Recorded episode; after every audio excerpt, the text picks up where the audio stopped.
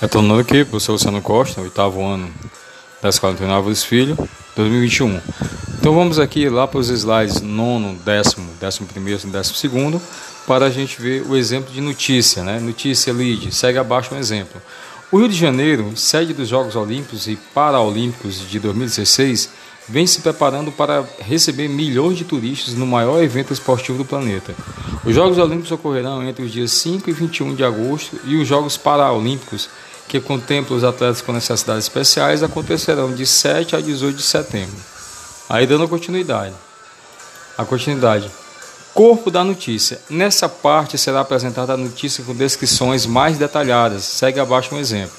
Segundo a página oficial do Rio, do Rio 2016, os Jogos Olímpicos vão, vão ocorrer durante 17 dias, de 5 a 21 de agosto, em quatro regiões da cidade maravilhosa, que totalizam 32 locais de competições: Copacabana, Barra, Maracanã e Deodoro. As modalidades olímpicas incluem 42 esportes, sendo onde participarão 10.500 atletas, 10.500 atletas de 206 países. Duas novas modalidades foram inclusas nos Jogos Olímpicos de 2016: o golfe e o rugby. Aí dando continuidade, corpo da notícia, né? Passa a apresentar a notícia com descrições mais detalhadas, segue abaixo do exemplo. Já os Jogos Paralímpicos destinados para atletas com necessidades especiais acontecerão durante 11 dias, 7 a 18 de setembro, nas mesmas regiões, regiões da cidade, Copacabana, Barra, Maracanã e Deodoro, que no total contemplam 20 locais de competição. São 23 modalidades esportivas, onde participarão 4.350 atletas de 178 países. A novidade é a inclusão de duas novas modalidades, a canoagem e o triatlon. E para encerrar os nossos slides, notícia e reportagem. Ainda que a notícia e a reportagem sejam textos jornalísticos, preste atenção, notícia e reportagem. Vamos ver a diferença entre notícia e reportagem.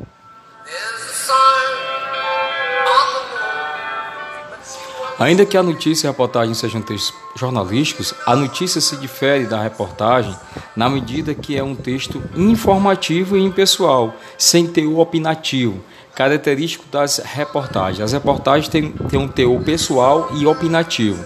Além disso, as notícias não são textos assinados pelo autor, enquanto as reportagens apresentam o nome do repórter, quem fez aquela reportagem. A reportagem é um texto mais longo.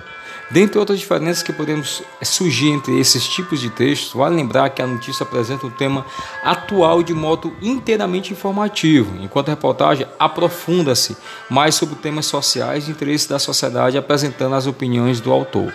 As reportagens são maiores e as notícias são mais curtas.